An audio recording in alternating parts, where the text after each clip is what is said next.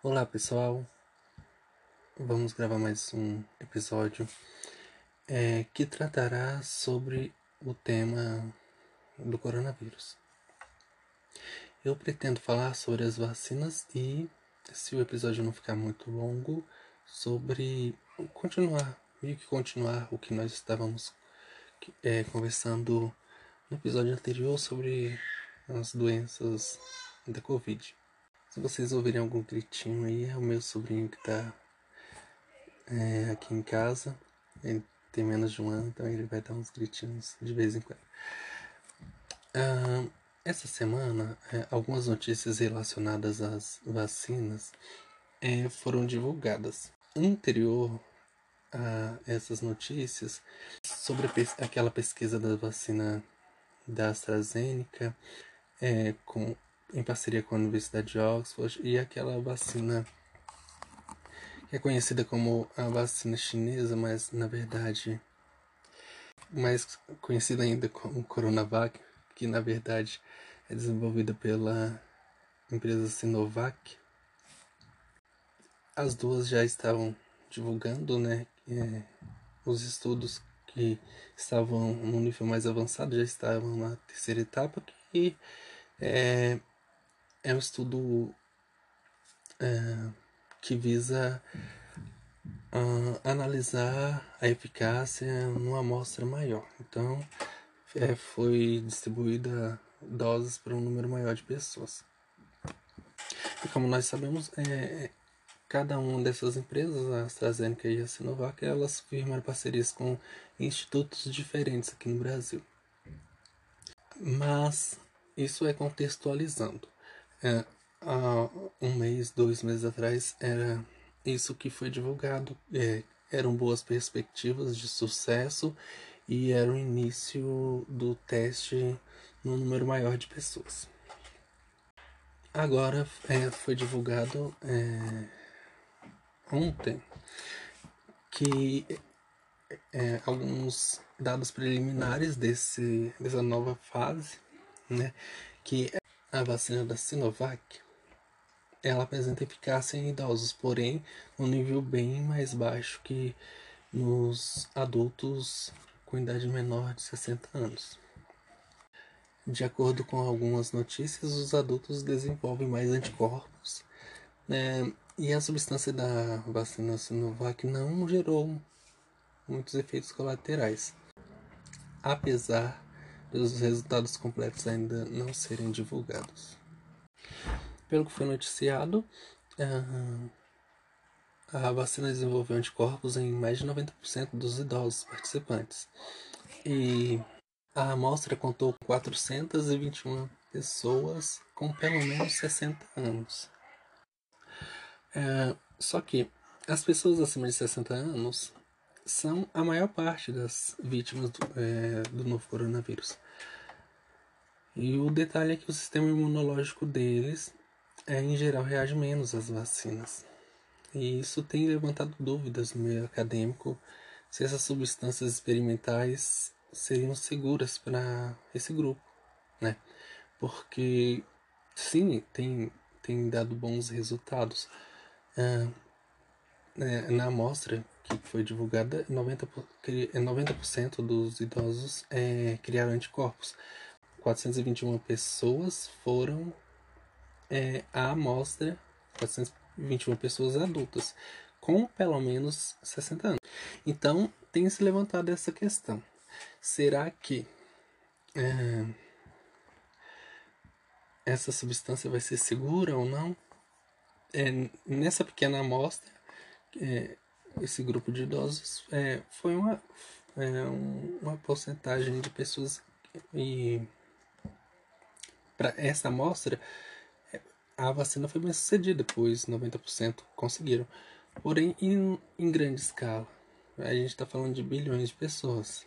Será que é, essa vacina vai ser bem sucedida?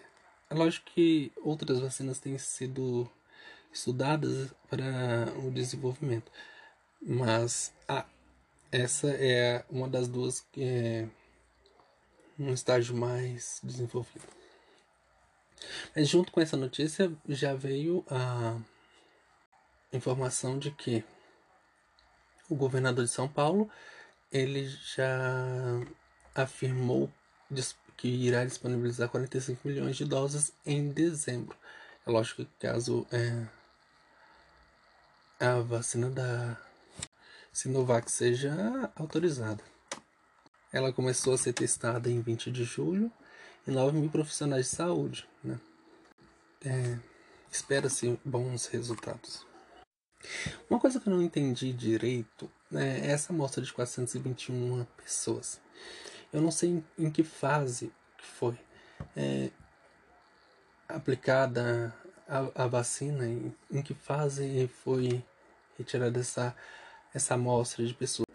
É, sobre a, a vacina da Universidade de Oxford, a primeira e a segunda etapa dos testes dela é, ocorreram na China, de acordo com o site Poder 360, é, com cerca de mil voluntários.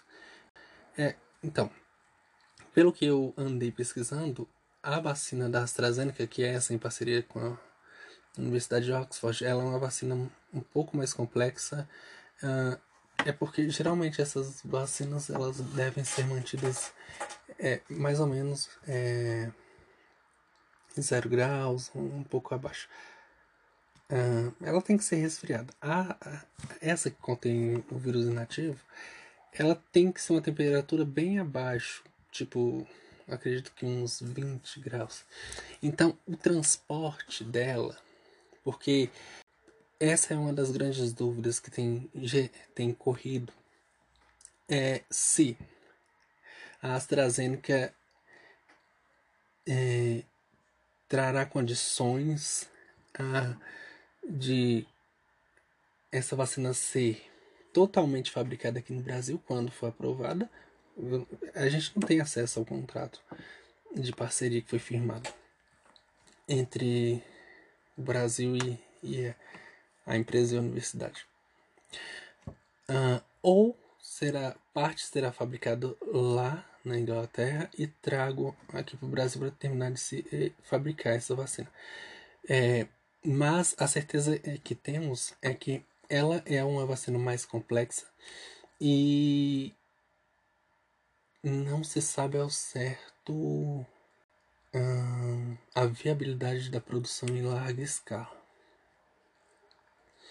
Se, talvez ela demore um pouco mais e para finalizar essa repercussão sobre a Sinovac, é, países como a Turquia e Bangladesh decidiram se juntar ao Brasil e Indonésia, né, porque é, são os dois que estavam realizando teste em massa da Coronavac. Agora esses dois países se juntam e começam a realizar, realizar testes em massa também. Sobre a vacina da Universidade de Oxford ainda não temos nenhuma nenhuma notícia nova por enquanto. Aqui ó, uh, só um adendo da informação anterior sobre a AstraZeneca. Uh, eu já havia escutado um episódio de podcast lá no O Assunto e também lido em alguns outros sites que a forma da vacina Sinovac seria do, com vírus desativado, e realmente ela é produzida com vírus desativado, e, e por isso é, há é, uma maior viabilidade em produção em larga escala e o manejo, até mesmo o transporte para outros países. O da AstraZeneca e Oxford é, são utilizados outros vetores. Então, daí a, a complexidade. Que pode ser o, o, é, utilizado DNA ou RNA. Eu me lembro de ter ouvido falar que, se não me engano, vai utilizar é, o RNA do vírus, mas fitas de RNA, eu não, eu não sei. Olha, foi feito um levantamento aqui das 21, de 21 tipos de vacinas. É, sobre a forma da produção dela, delas. E as duas primeiras foram essas, né? E tem outras. É, geralmente, aqui ó, os vetores utilizados: Vírus atenuado ou desativado são 16 vacinas e 5 estão em teste. DNA ou RNA são 36 tipos de vacina e 9 delas estão em teste. Outros vírus ou bactérias são 39 tipos de vacinas, dois, duas estão em teste. Unidades de proteína são 55 tipos, é a maioria, 4 estão em testes. Partículas semelhantes são 12, uma delas está em teste. E tem uma que não foi divulgado o tipo de vetor que será usado. A maioria, eu acho que está assim. Tem muitas que estão na fase 1 tem uma porcentagem grande, está na fase 1, entre a fase 1 e 2, né? É, em transição para 2. Só tem duas que está na fase 2, que é a CanSino, que vai utilizar outros vetores, ela é chinesa, e tem a que vai utilizar o DNA como vetor, que é da empresa Moderna. A Pfizer vai utilizar DNA também, está entre a fase 1 e 2. Ou, ou deve estar tá nas duas fases, eu não tenho certeza. Tem muitas empresas americanas e chinesas desenvolvendo vacinas. Hum, não vou relacionar tudo isso aqui porque eu acho que não é nem interessante. O, o interessante que eu percebi aqui nas notícias é, é essa vacina russa que do nada já está na terceira fase. É, já está anunciando o primeiro lote para, uso civil, né? Vai ser assim distribuído primeiro para as pessoas em risco, depois vai ser, vai ser aplicado em professores e médicos, e depois, é lógico, vão ser produzidos outros lotes de vacina para é, as outras pessoas. Mas foi muito rápido o surgimento dela. Eu não sei. É, é, assim, é, é, é complicado, né?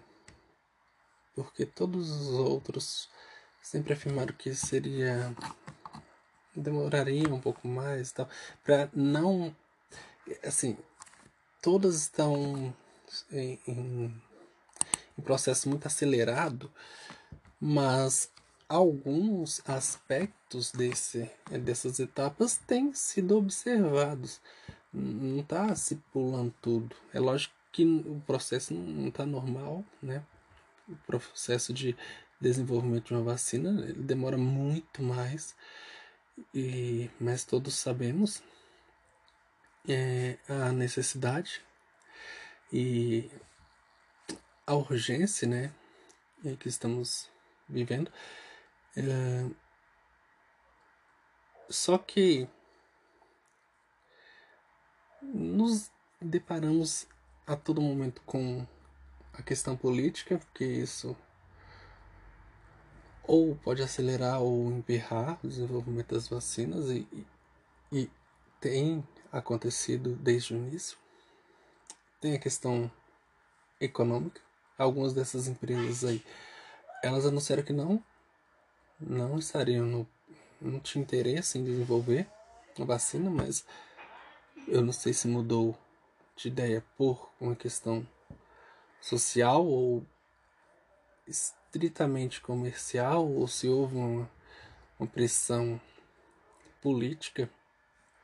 Eu não vou falar o nome da empresa, mas se tem pessoas acompanhando as notícias é, sobre isso, que estava, eu estava acompanhando no início da pandemia, eu parei de ficar assistindo jornal e lendo tudo sobre. É, é uma coisa ou outra que eu leio, mas isso chegou notificações e tal, aí eu fui ler todo o histórico e tal. E então é, é complicado essa, essa processo acelerado da vacina russa. Não sei se é confiável. Já as outras que passam mais credibilidade, elas já estão em processo tão acelerado que eu não sei. Algum, algum, algum detalhe já pode ser deixado de lado, imagina ela. Mas ressalvadas essas questões e tal, espero que essas duas opções de vacina elas uh, sejam elas alcancem sucesso e possa imunizar o maior número de imunizar o maior número de pessoas. Independente da empresa independente se for da da de Oxford ou da Sinovac não, temos que pensar em questões ideológicas temos que pensar no bem-estar e na saúde é, da população. É, do ponto de vista de uma pessoa leiga, né? Tô falando de que leu algumas coisas. Eu acredito que é, seria, entre aspas, mais simples a vacina da Sinovac, né? Por, por ter o vírus desativado. A princípio seria torna entre aspas mais simples e em questão de armazenamento das doses de vacina, porque nós temos que pensar em países grandes como o Brasil, se ele tem a estrutura de manter é, a vacina na temperatura é, certa. Pelo pelas informações que eu tive, a vacina da Oxford ela tem que ser mantida numa temperatura muito baixa. E a da Sinovac não. É, é lógico tem. É, a da Sinovac é a estrutura que o SUS já tem, ela já. O SUS já, já conseguiria fazer essa distribuição sem muitas modificações. A da Oxford, por, por utilizar outros vetores, é, algumas modificações teriam que ser feitas. E talvez isso atrasar, atrasasse a distribuição das doses ainda mais. Eu não sei, né? É só alguém que leu e ouviu isso. Eu não sou profissional da área de saúde, então eu não posso afirmar com propriedade. Mas é, é isso.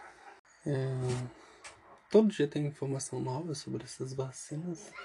Eu acredito que seria, não falar nada sobre seria, sei lá, um desperdício de oportunidade. Seria algo que, sei lá, talvez quando eu for revisitar esses episódios uh, no futuro, eu vai me perguntar por que eu não falei em algum momento essas vacinas, que é algo que todos têm esperado. Então foi por isso que eu decidi falar. E espero que todos estejam bem, que fiquem bem, caso não estejam, e até o próximo episódio.